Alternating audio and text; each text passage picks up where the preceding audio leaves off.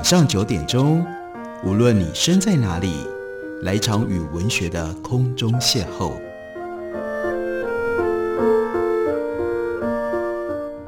杨照谈书，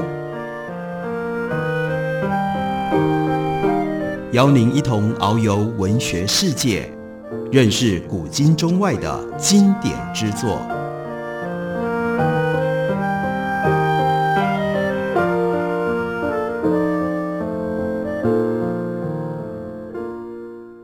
听众朋友，大家好，欢迎收听杨照谈书。本节目以台北广播电台 FM 九三点一，每个星期一到星期五晚上九点为大家播出。在今天的节目当中，要为大家介绍的是朱宥勋的《他们没在写小说的时候》，他的副标题是《戒严台湾小说家群像》。在这本书里面，写了九位台湾戒严时期活跃的小说家，其中的一位他放在附录里面，那是七等生。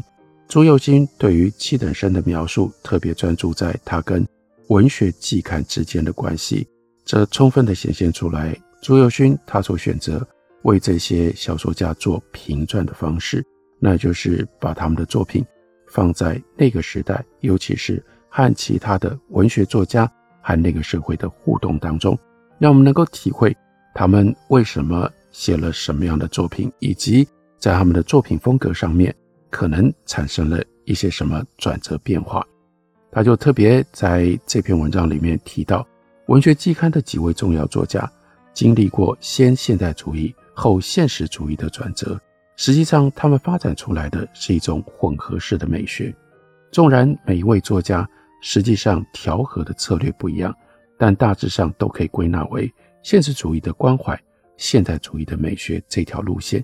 例如说，陈映真。他的《山路》写的是左派知识分子的阴默，但却有挥之不去的死亡的阴郁。黄春明儿子的大玩偶看上去非常的乡土，但结尾的小丑脸又是非常锐利的象征的手法。王祯和的《嫁妆一牛车》状写底层的悲惨，但文字上的奇诡却不下于任何一名现代主义的作家。然而最特别的地方，朱宥勋认为。七等生没有经过这种转折，就使得他小说当中的现代主义美学非常的纯粹。在台湾文学史上，很少有人如此决绝地贯彻自己的写法，无论遭受怎样的批评都不改其志。大概能够跟七等生在这上面平起平坐的，只有王文兴吧。但是王文兴的作品数量远少于七等生。当绝大多数的作家都多少遵守。一篇小说就应该是完整的一个单元的时候，也只有七等生会让他所有的小说都成为自己分棱出去的一个碎片。他不追求单篇的完整，因为他相信所有的单篇都只是为了完整的自己而服务，加起来才是整体。此外，在他亲自介入的个人作品集里面，小说跟散文也往往混合难分，这或许也就显现了。凡作品皆为我注脚的大作者主义吧，什么文类对七等生并不重要。有趣的是，在七等生离开文学季刊之后的第六期，文学季刊刊出了一批读者回应，有一位号称是来自于辅大的读者魏仲志来函抒发他对七等生的热爱。他说：“七等生永远那么优异，永远为我们创造着午睡时的梦魇一般的世界。”好在我们有了七等生，否则我们这种无由排遣的烦闷会逼着我们去自杀呢。数十年之后，在接受成大的廖淑芳教授访问的时候，陈映真承认魏仲志这个人并不存在。那谁写了这篇来函呢？是陈映真。信里面刚刚念到了用“优异”这个字，也确实是陈映真爱用的词。值得玩味的是。在七等生决裂离开了之后，陈映真是在什么样的心情假造这封信呢？是示好，是道歉，还是说从现代主义转向现实主义的陈映真心底下终究有一个部分其实是认同现代主义美学的，从而对七等生的作品有一种政治上难以公开承认，美学上却衷心被打动的情感呢？当然，这两位作家现在都不在了。我们也很难确切得到关于这些问题的答案。从这里当然也就联系到了朱宥勋写陈应真，他写陈应真特别关注在陈应真和本土派之间的关系。他说，一般说起陈应真进入文坛的起点，要从一九五九年的刊物《笔会》谈起。这是政大学生喻天聪所主持的刊物，在这里找到了姚一伟、许国恒、刘国松、许长惠、郭峰、叶迪、陈映真、刘大人等文艺青年。这些人日后会在剧场界、美术界、音乐界、文学界大大的活跃，比白先勇他们在台大所创立的赫赫有名的现代文学笔会还要早的一年，也更早开始引介西方思潮。而以喻天冲为核心，这群人后续更创办了《文学季刊》《文学双月刊》《文季季刊》《文季双月刊》等一系列的刊物，并且陆续集结了黄春明、戚等生、王祯和等重要的作家，成为往后乡土文学的主力。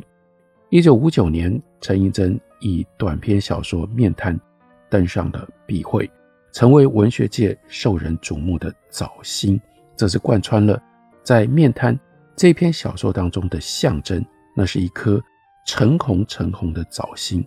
从后见之明来看，红、早、星确实十分适合象征着日后红，那是左倾，那早是早熟敏感那样的小说家陈映真，他仿佛就以这篇小说当中的这个象征，预言了自己的未来。这个起点也让陈映真和文季诸君有密不可分的关系。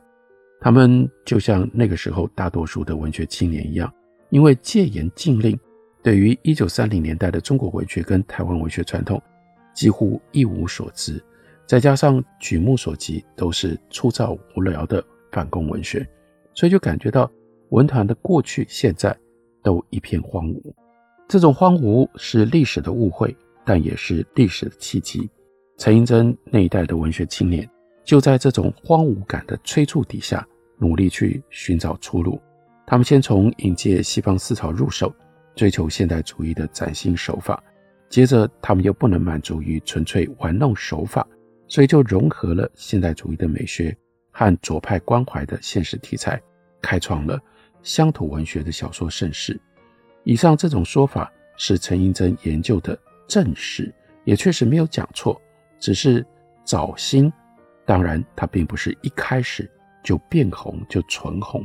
陈映真的文学生涯早期，实际上跟本土派作家钟理和、钟肇政有所交汇。在钟理和不再只是他自己的这篇文章里面，在朱佑勋这本书里有一章写的是钟理和。那在写钟理和的时候，提过一名叫做陈永善的读者，曾经写信赞扬钟理和的作品，让他发出双足以断之叹。当然，陈永善就是陈映真的本名啊。这封信寄出的时间，还比陈映真看出面瘫的时间稍微早一点。在这封信里，他说的是：“我经常注视新的花朵，你应该算是一朵精致的紫色吧？我已经找到了几许。”等那些丑得叫人长毛的荆棘枯萎了，等这些花朵长满了文学的草坡上，中国的文学不会再荒芜的，不会再寂寞的。祝贺您的成功，也请接受我的敬礼。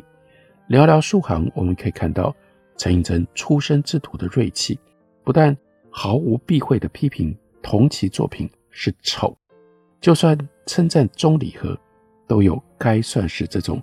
明明很喜欢，却硬要坚持的傲娇的说法。陈映真的敬礼送到了，但是他的祝贺没有成真。隔年，钟理和在贫病之间去世，遗作《喻》则是在林海音跟钟兆珍的奔走底下出版。那陈映真又为《玉》写了一篇介绍第一部台湾乡土文学作品集《玉》，刊载在一九六零年底的笔会上。在这篇文章当中，陈映真说，在《喻》这个集子里，我们初次看到了台湾的天空和农舍；在《雨》这个集子里，我们初次感到台湾人的爱、欲和一切的感情和思想。台湾的、台湾人的。这可不是后来献身于中国统一运动，极力排斥所有本土符号，拒绝被视为台湾文学作家的陈映真，他会使用的修辞模式，比起强调什么是台湾的，后来的他更努力强调一切都是中国的。不过，在他的文学生涯的最初期，他比钟理和本人更笃定地说，这些都是台湾人的。除了钟理和。陈映真也跟钟肇政建立了友谊。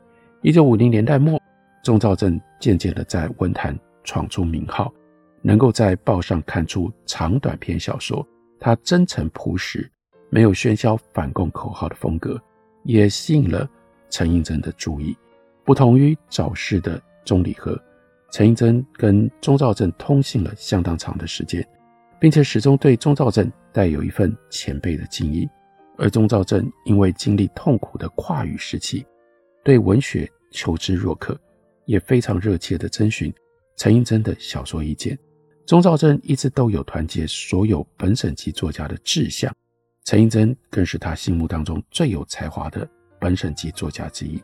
钟兆政曾经在一场访谈当中这样评价陈映真：“他说，当时我觉得陈映真写的非常了不起，特别是他表现的方式。”在第一代、第二代当中，他都是很特别的。例如，像我这一代，因为接受日本教育长大，讲日本话、看日本书、写日本文，战后要改为中文，这过程当中就觉得我要怎么把日文摔破，摆脱日文的影响，把日文摔破掉，是我这一批人很急切的一个愿望、一个方向。陈映真却反其道而行，他作品里面有很多日本式的词语，我都。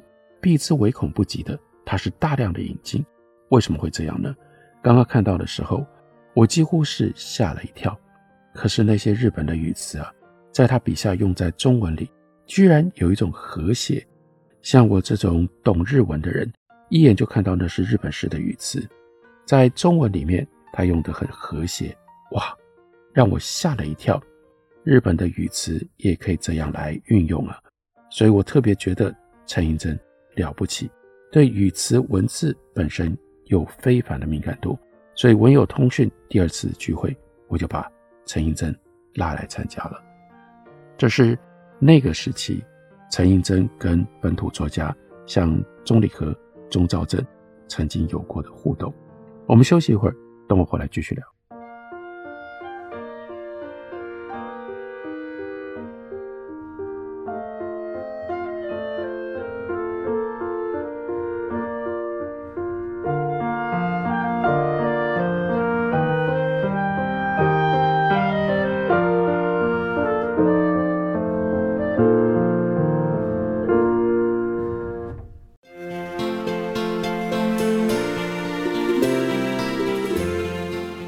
大家好，我是李千娜。台北的好声音尽在 FM 九三点一，AM 一一三四，台北广播电台。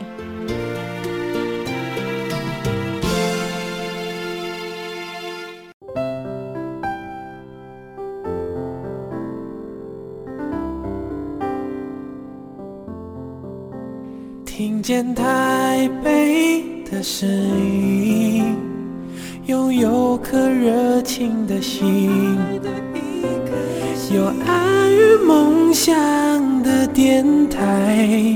台，北广播 FM 九三点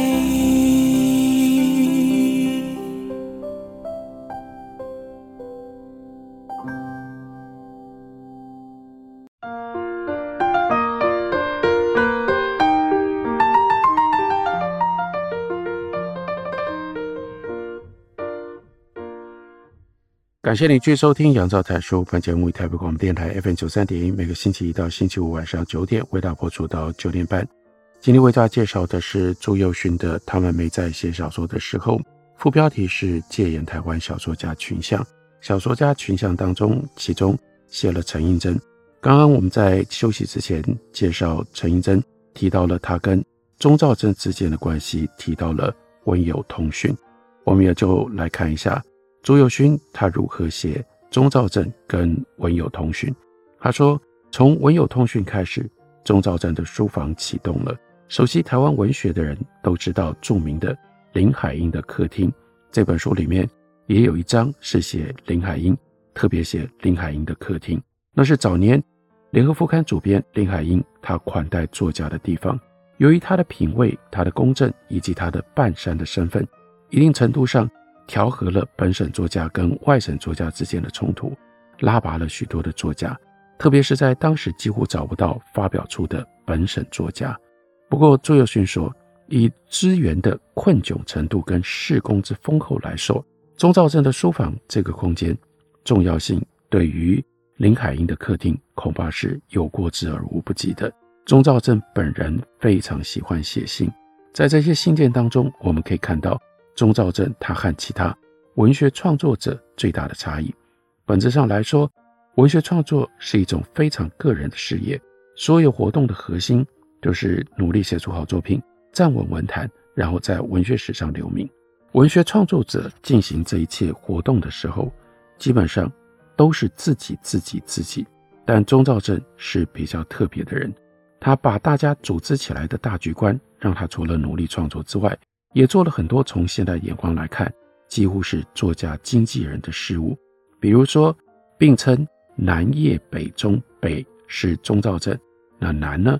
就是在台南的叶石涛，虽然在日治时期就已经出道，但是后来遭遇了白色恐怖的牢狱之灾，发展不如钟兆镇来的顺遂。如果钟兆镇可以算顺遂的话，因此在叶石涛一九六零年代重返文坛，重新开始投稿的一段时间，有不少稿件就是钟肇政帮忙转投或者是出谋策划的。同样被钟肇政经济的还有。钟礼和，由于钟礼和身体孱弱，无法离开美浓家里的山居，所以几乎所有的稿件都是寄给钟肇政，由钟肇政找合适的刊物投稿，刊出了之后再寄回稿费跟简报。从他们的信件往返当中，我们会看到钟肇政如何安抚怀才不遇的钟理和，如何为他拟定投稿的策略。乍看之下，这似乎只是一段深刻的友谊。但要知道啊，当时钟肇政自己的稿件也没有多受到文学刊物的信任，每一篇他帮别人投上的稿子，就等于是排挤自己的稿子获得刊出的机会。因此，这真的就是完全出于把更多的同伴带起来的一种无私的意志。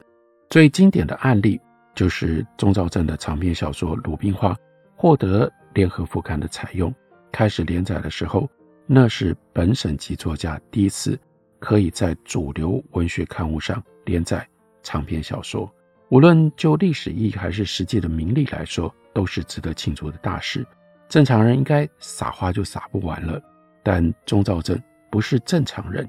鲁冰花获得采用的第一时间，他立刻写信给他认为更有才华的朋友钟理和，就告诉他说，鲁冰花预计大概在某月某日。会结束连载。如果你能够在那个之前写完一个长篇，我就帮你投给连副，因为用这种方法，让我们一起把这个阵地给占领下来。时间继续贴近，越来越有影响力的钟兆镇在文坛上站稳脚跟了。作为一名作家，他几乎可以算是声名鹊起，稳健地踏上了文学的道路。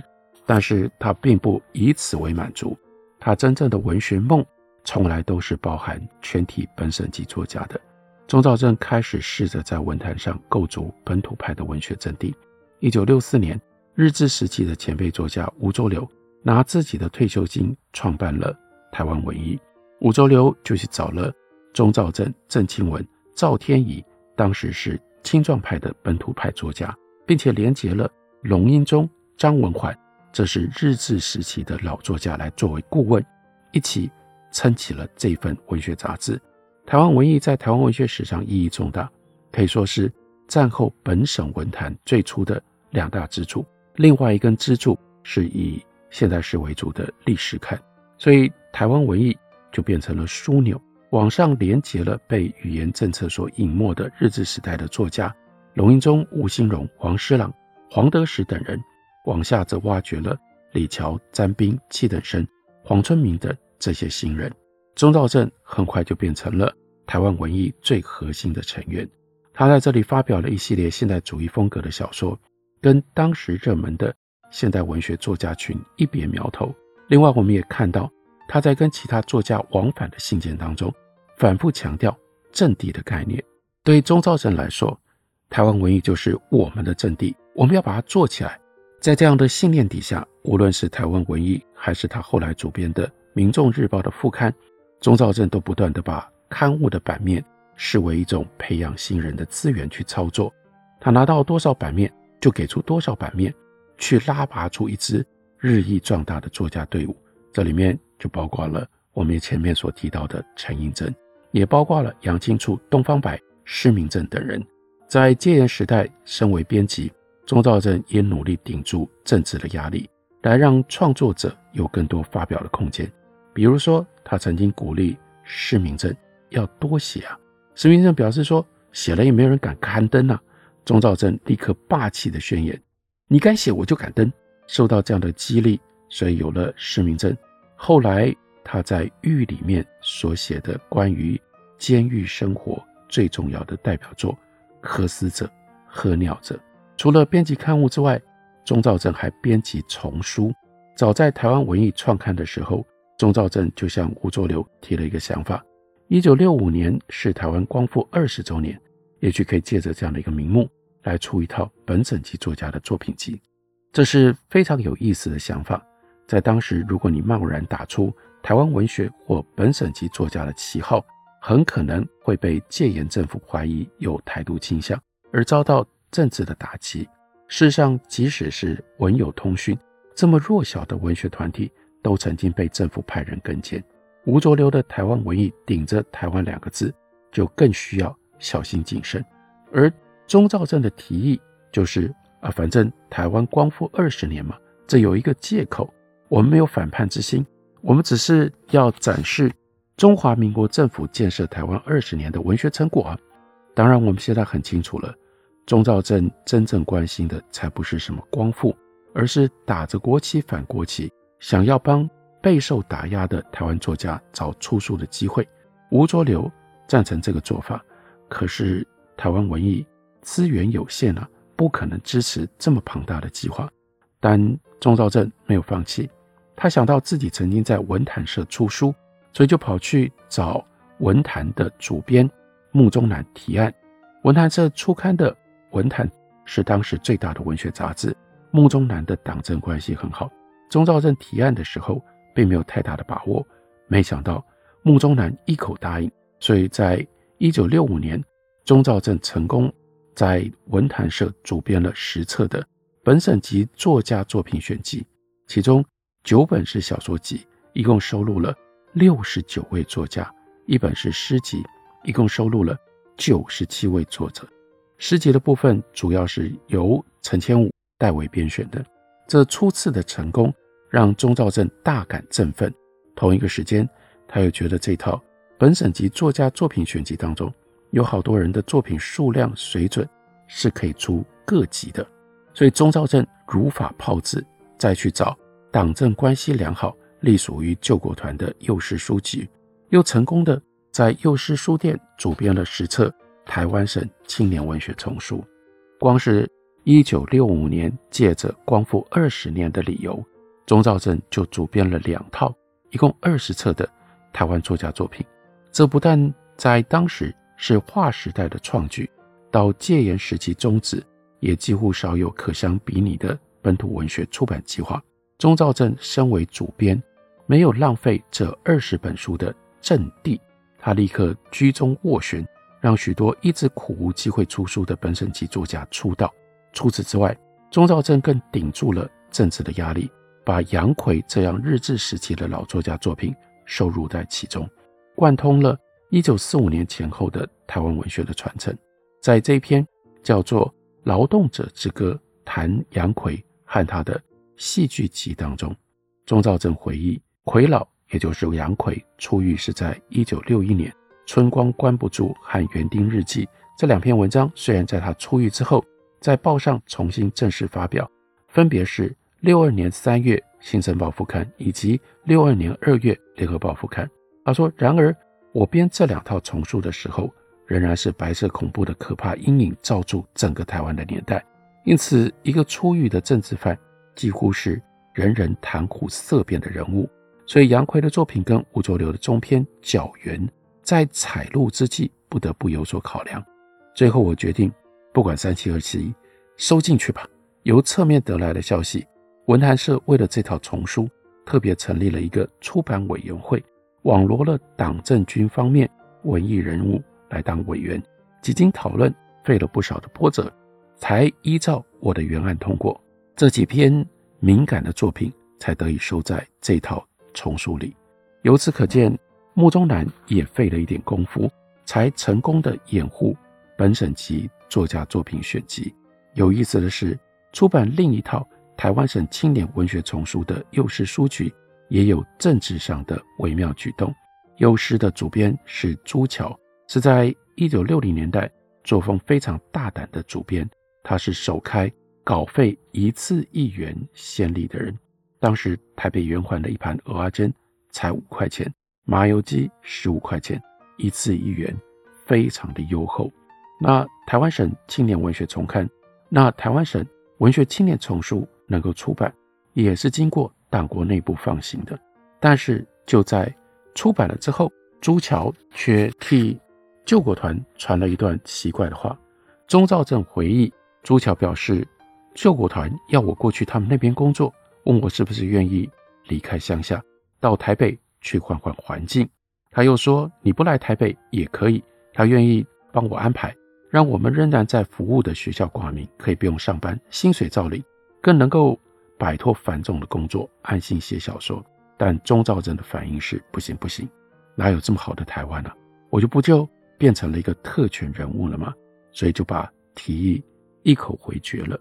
这的确就是。非常丰富的记录，让我们知道，钟肇政除了作为一位作家、小说家之外，他在台湾文学史上应该被留下来的非常重要，他的成就以及他的努力。这本书就是朱友勋所写的，他们没在写小说的时候，戒严台湾小说家群像。感谢你的收听，我明天同一时间再会。